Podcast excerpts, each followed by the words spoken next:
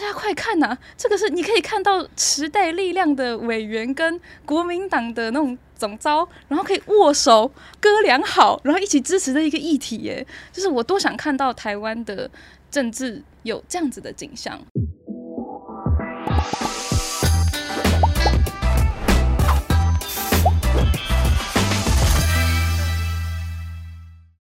哎，各位观众，大家好，我是奥斯陆。那今天我们要谈的题目是十八岁公民权哦。那今天的形式跟以前不太一样哦。那大家可以看到，我坐在中间的，那是谁坐在我的左手边呢？我是性感老哎，我是性感老巫婆。所以今天如果流量不好的话，请怪他，是奥特路不好。对，因为今天我们的形式比较特殊哈，所以等一下老巫婆会负责做。串的部分哈，对，因为我们今天要讲十八岁公民权，都没有人要做反派，知道我自己跳出来做反派，派出年最年长、最有经验的，只好他们就说他们说怎么讲都不像，所以只好派我来讲那个，因为通常反对都是年纪比较大的，对对，中老年人。好，那我还是来介绍一下，他这样就得罪我了，马上得罪我。好了，那那个正方是谁？对，介绍一下正方是来自台少盟的左左。Hello，大家好，我是左左。台少盟的全名是台湾少年权益与福利促进联盟，我是里面的气宣左左。大家好，少年少年听起来就很少年。这边是这边是台老盟的意思就是哦，青春的代表。听起来就对对对不可靠。好，所以今天我们要讨论的是十八岁公民权这个题目哈，那就是说台湾在今年年底的选举当中会有一个。附带的复决哈修宪复决案的投票，那就是要表决到底我们要不要让十八岁到二十岁这之间的人能够享有公民的权利？好，我才不管你投什么，反正不可以。什么复决不管不可以？今天的阿姨是完全解放版，请大家好好对我平常都看，平常都不行做这个角色，我平常坐在中间是不能做这个角色的。OK，好，那。在十八岁公民权这个讨论开始之前，我们先让左左来先介绍一下十八岁公民权目前的整个立法的状况。嗯，呃，十八岁公民权的话是今年三月立法院修宪，呃，我们的修宪复决案是通过之后呢，是交给人民的修宪复决，它是一个修宪的。案子也是台湾第一个可以透过我们四个党的支持，他在立法院里面是没有任何的反对票的，是全票都没有吗？一票都没有，我不相信，要支持，我不相信，真的啦，你去当立我，不相信国民党也同意吗？怎么可能？哎，我们说服了真的非常非常的多年，我们这件事情啊，从全国人大时代那个时候，呃，就是国民代表大会那个时代哦，还没有就是全民直选的时候，就已经有在推动这件事情了。那推了那么久也没有过啊，显然就是不会过，一定有原因的。所以现在那个 各个政党，我不相信大家都同意，国民党一定不同意的啦。国民党那么多老人，我跟你说，就是这次很奇妙的事情是，好难哦，忍住不笑，好难哦。然后呢，对，就是不论是国民党啊、民众党啊、时代力量还是民进党，大家都是非常举双手双脚支持的这件事情。那就算在我们通过了之后，其实是这个党都赞成，那反对人从哪里生出来的？就是说这很奇怪呀，这怎么可能？就是我们的确会有一些民众，嗯，应该说比起极力的反对，比较像是有所担心，就是他们会担心说现在的青年有没有那个能力，或是有没有那个我们最常听到的是一个成熟度。总而言之，我觉得十八岁，十八岁就应该认真念书就好了。OK，管什么什么什么投票这些事情。嗯，而且我觉得你们真的知道在投什么吗？嗯，我们那个时候在呃，我们在去跟别人去沟通这件事情的时候，这其实都是很常见的一些观点。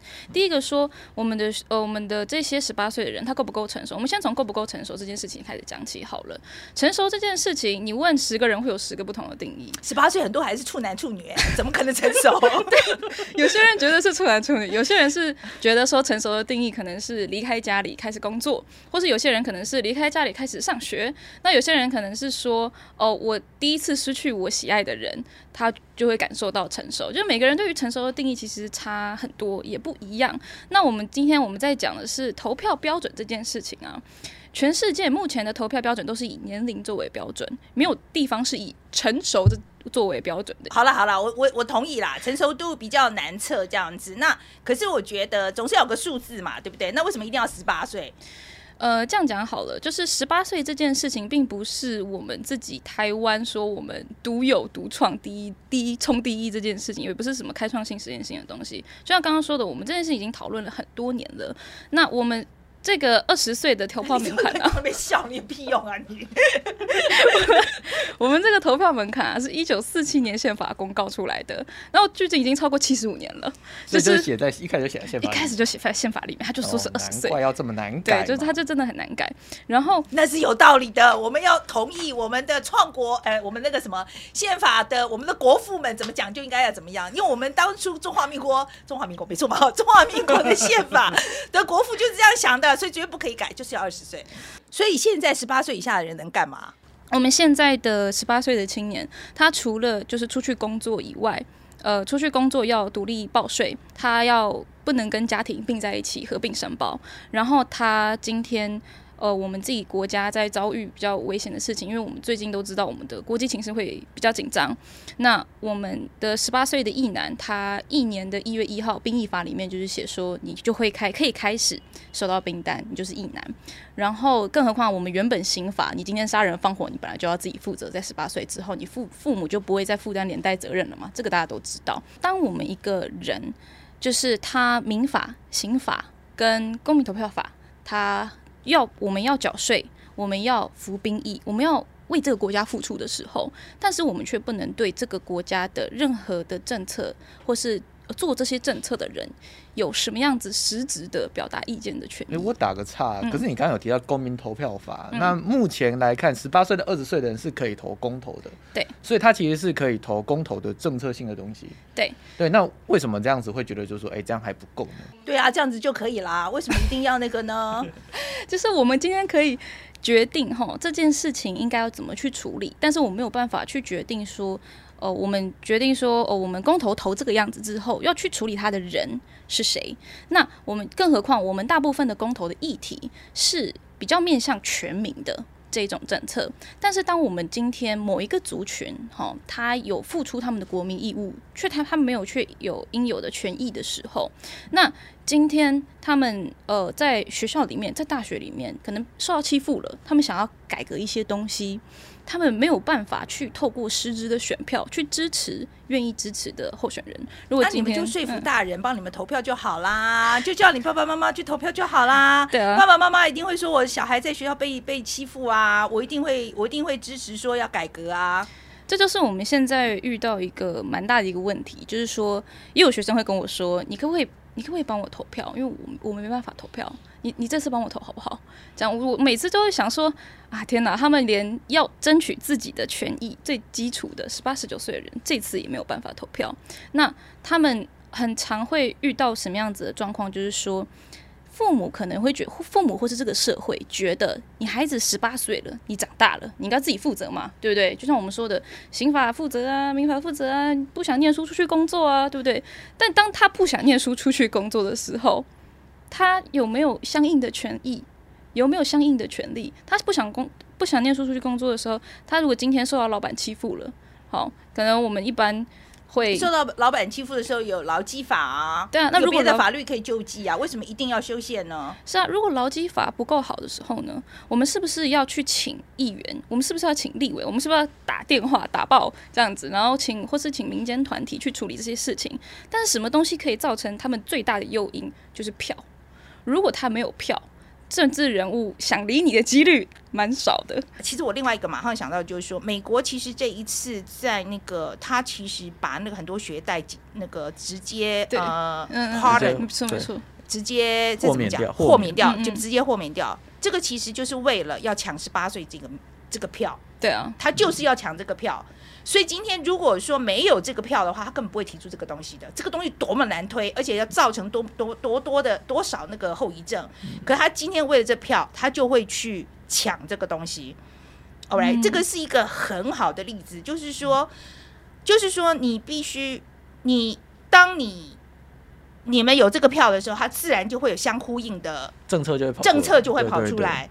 可是我觉得这个有有问题哦，因为我觉得呃有小，也许你拉不到这个票是就是年轻人自己的票，就十八岁以下这个小孩的票，但是你有可能拉到他们的父母的票啊。而且我觉得现在反对最多的人，就是我老实跟你讲，反对最多的人是有小孩的父母们，因为他们天天看他的小孩，他就觉得他的小孩是不可以信任的。OK，没错，没错，这是真的。就是有很多呃现，尤其是现职大概差不多十九二十岁的，他们他们的父母反而会很反对这件事情。那他们是因为有一个很大的状况是跟自己家里小孩的状况可能不是很融洽就，是叛逆就会，直接对，会会直接投射到，就是全世界的小孩跟自己家小孩应该都是一个样吧，这样。所以他当他们家庭的呃沟通的情况可能没有很顺利的时候，那他就会觉得说啊，天哪，天下的小孩都长这个样子吗？那我不要。但其实事实上，呃，就像之前那个 Opera 讲的，就是说他可以。说服全世界的人他是 Opera，但是他就算在临终前，他也没有办法说服他妈妈。就是你可以说服全世界的人，但是跟自己家里家庭的沟通是最困难的。有一个说法是这样，就是说，嗯、有一些人会觉得说啊，十八岁到二十岁的年轻人啊，血气方刚啊，容易被操弄啊，嗯，所以常常对对政党一带就把来骂我们的都是这一种，对，马上跑来推文洗版的啦，然后就跑去骂留言。其实没有啦，，其实来骂我们的可能不止这些。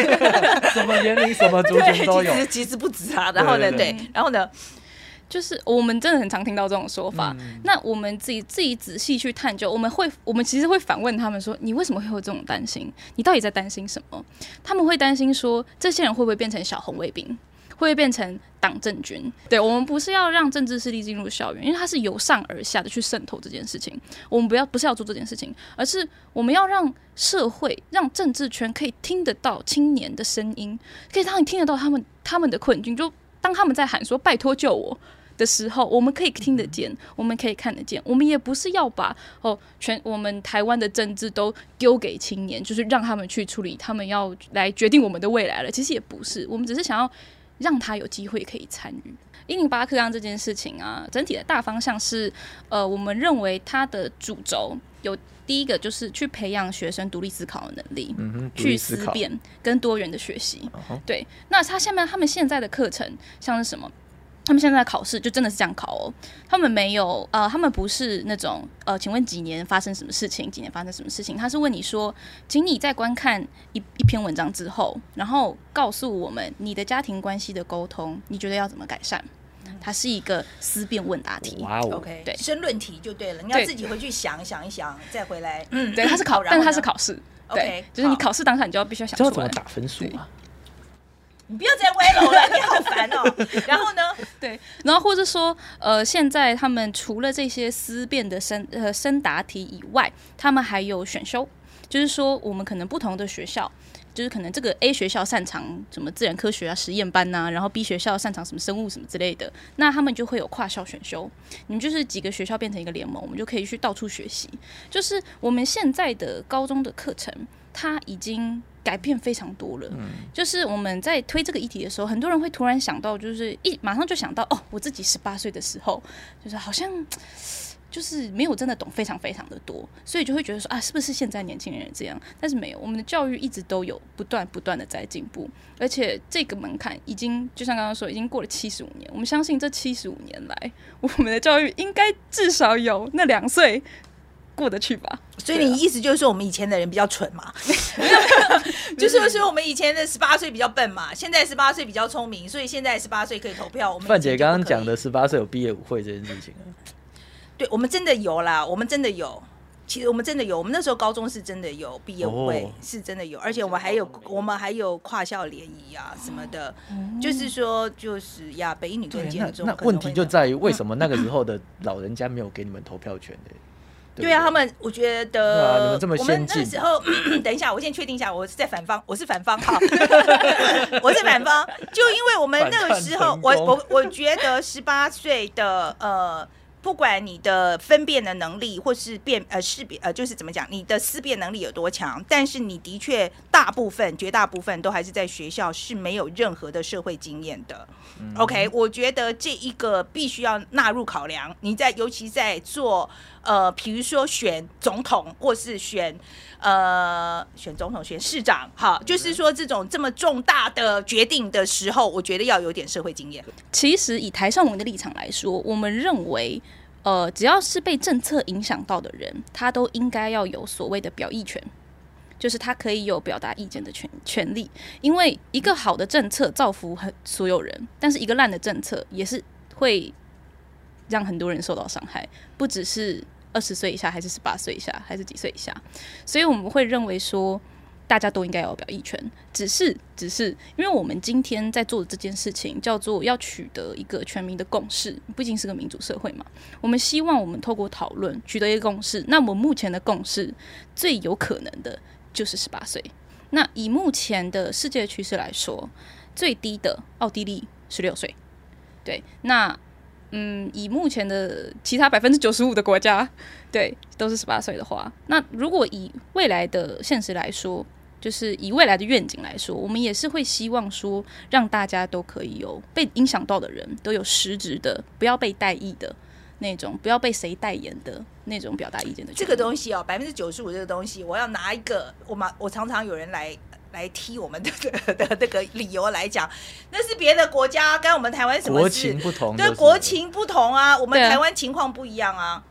那我们台湾情况不一样的话，我们的十八岁比其他国家九十五 percent 都不没没有别没有他们成熟可是我们就是我们就是 台湾 number one，就是我们 我们就是我们就是跟别的国家不一样啊，我们台湾是一个有有自己独特的。文化背景啊，就像刚刚范姐说的，不论是年轻人还是老年人，他都会被贴上这个年龄上面的标标签，导致我们在去认识一个人之前，我们真正理解一个人之前，我们就会先把他变成以为他是顽固的，或是我们会以为他是轻浮不成熟的。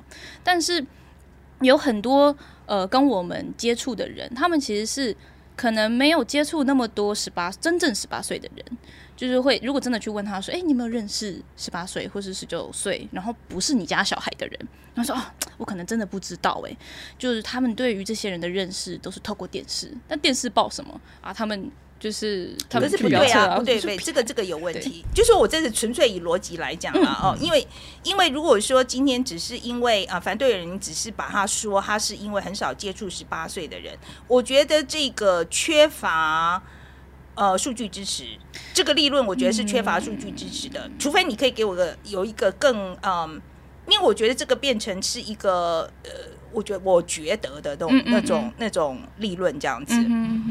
目前的民调的确是最大的反对的人，的确是落在四十到六十岁。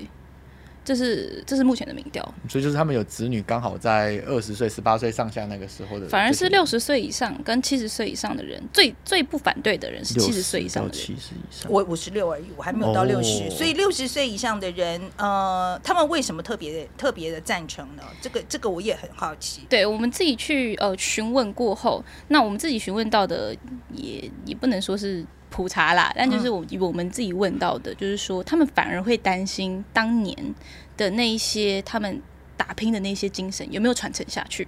那个时候我是问到一个六十六六六十几的一个妈妈，然后她告诉我说，在他们那个年代，她爸妈从小就教她不要谈政治，因为你谈了政治之后，你隔壁的那个谁谁谁就这样被抓走了，是那个年代会发生的事情。但是他们长大之后，有的人乖乖听这个，有的人超叛逆。就是就会觉得说，我偏要讲，我就是那个时候，那是我的遗憾，所以我反而想要去传承这样子的精神给我们现在的年轻人。我担心这现在的年轻人反而不讲了，所以他们反而会急着去传承这种东这种精神。所以说，你觉你是阿公阿妈那一辈反而比较支持，对，而且他们比较对于社会资源被稀释这件事情看得比较轻一点点。对，嗯嗯。呃，所以，我我我我再厘清一下，所以就是说，嗯，就是阿公阿妈那一辈比较支持，爸爸妈妈这一辈就比较反对。四十到六十岁，对对，大部分是五十到六十了。对，然后好，那我们现在再问，真的就是年轻小朋友这这一代，他们。他们他们的态度又是怎么样呢？就是他们真的嗯都，我觉得他们的比例是怎么样？真的大家都觉得说我要有这个投票权吗？这大家都很踊跃吗？这个呃，目前这个案子哈，最支持的哦，我们刚刚说是最少人反对的是六呃七十岁以上嘛，六十五七十岁以上。然后我们现在最多人支持的就是十八岁的、十九岁的人，他们就是在那个他们最支持。哦，他们很想要，他们真的要，对，因为他们真的很想投。没有 OK，所以他们是真的很想投。那二十往上的呢？二十二在二十往上有一个很有趣的现象，就是二十到二十五的人反而没有那么赞成。哎，为什么？但是他没有那么赞成，没有像四十到六十这么严重。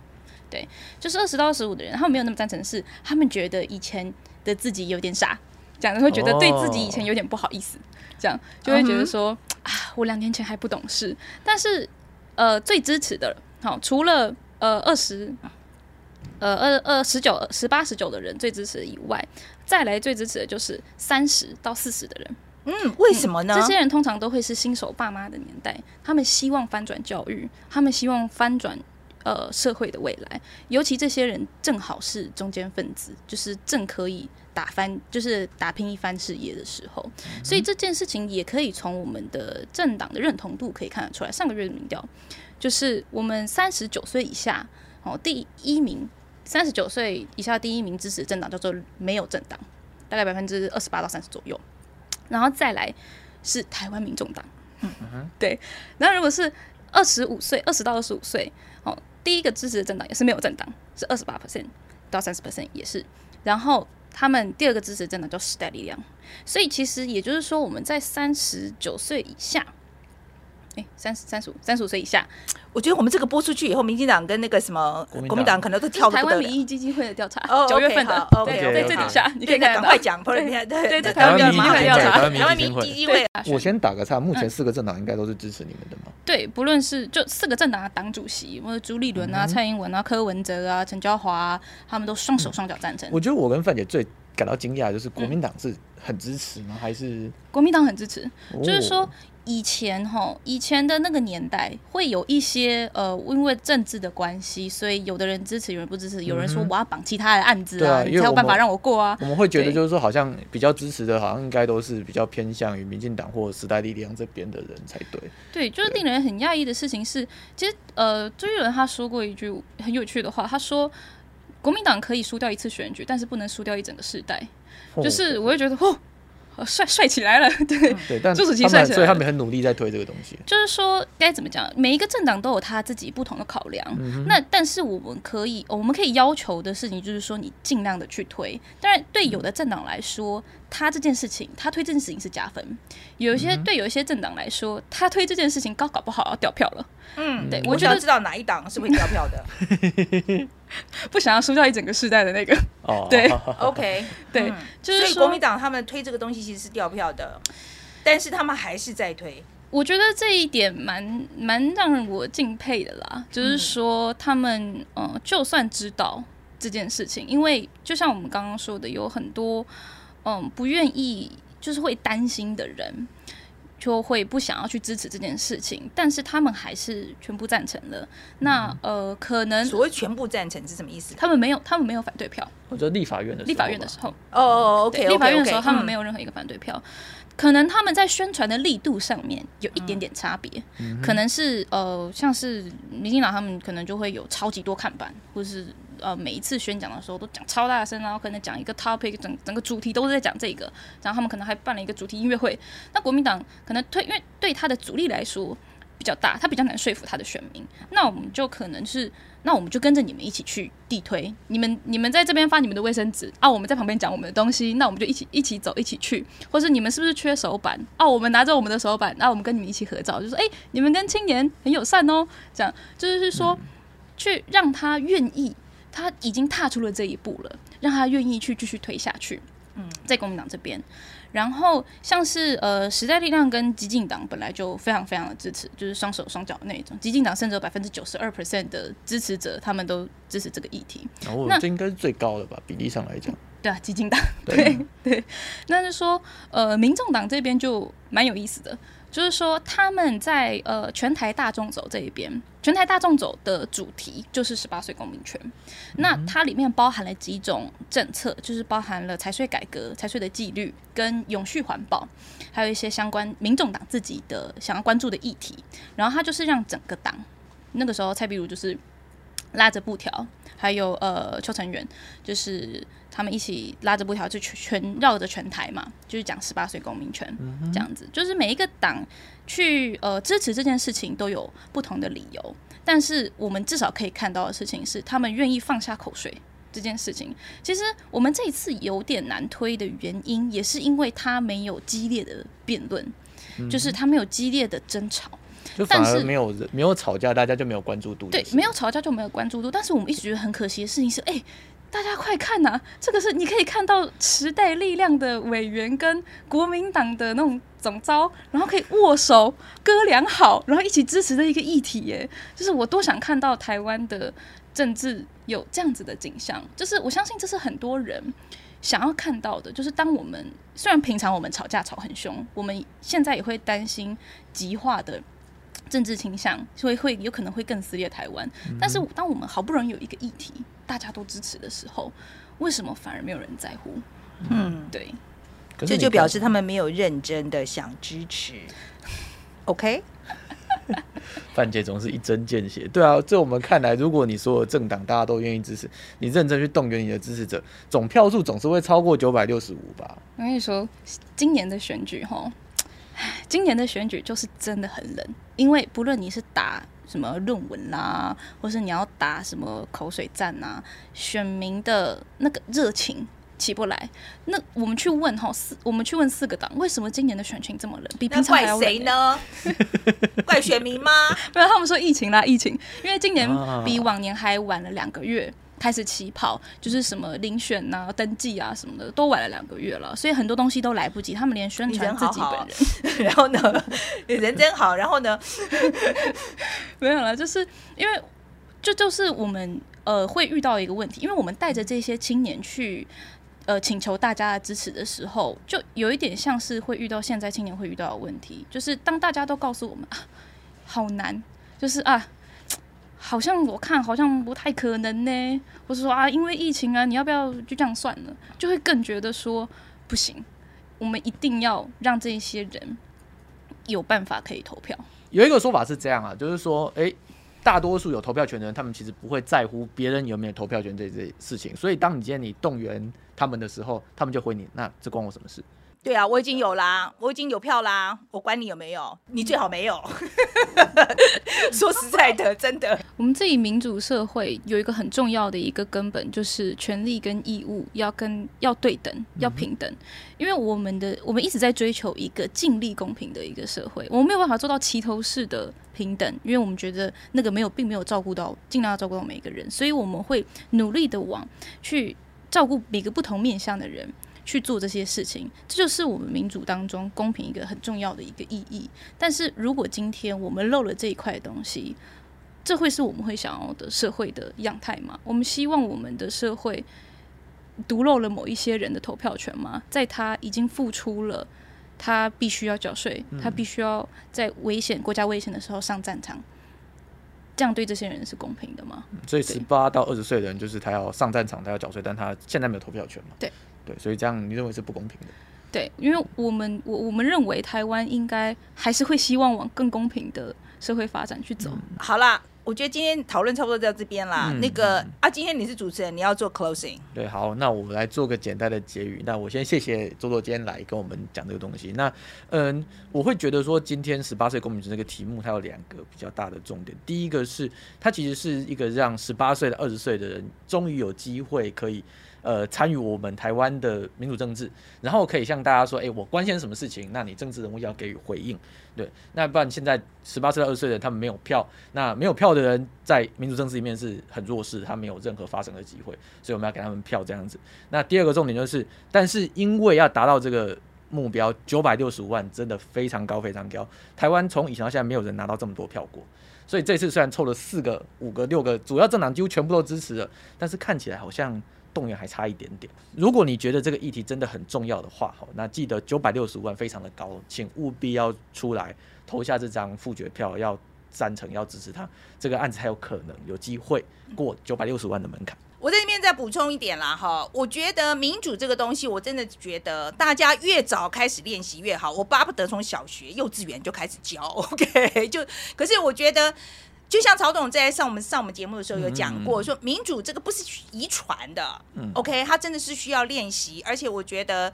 我觉得我们十八岁的孩子，我我不会觉得他们什么都不懂哎，我真的觉得其实他们他们很清楚他喜欢什么，他不喜欢什么的，他怎么他很清楚要怎么样争取自己的权益的，所以我觉得十十八岁其实只是降两岁而已嘛，哦，就是从这二十岁降到十八岁，我觉得没有应该。我希望大家这一次啊，大家努力去投票，赶快发动所有的人去投票，这样子。如果不是，嗯，我知道你可能没有选到你很喜欢的人，可是我觉得就为了这个议题，赶快去投票吧。可以，甚至于可以不要投人也没关系。对对，你可以不要投别的，可是你可以投这一项嘛，哈。我我甚至觉得，就是说，如果我们要让我们十八岁哦的这个十八岁、二十岁这一群这个族群担负那么多责任了，然后你没有给他这个权益。我觉得这很不公平哎，好，真的很不公平。好了，那今天节目最后还是请大家记得哦，要干嘛？请大家一定要记得去影片底下留言，告诉我们你的意见，然后要按赞，对，要要分享出去，可以抖内抖内，嗯，然后最重要是留言告诉我们你对于十八岁公民权你的看法是什么，好不好？来，谢谢大家，谢谢，拜拜。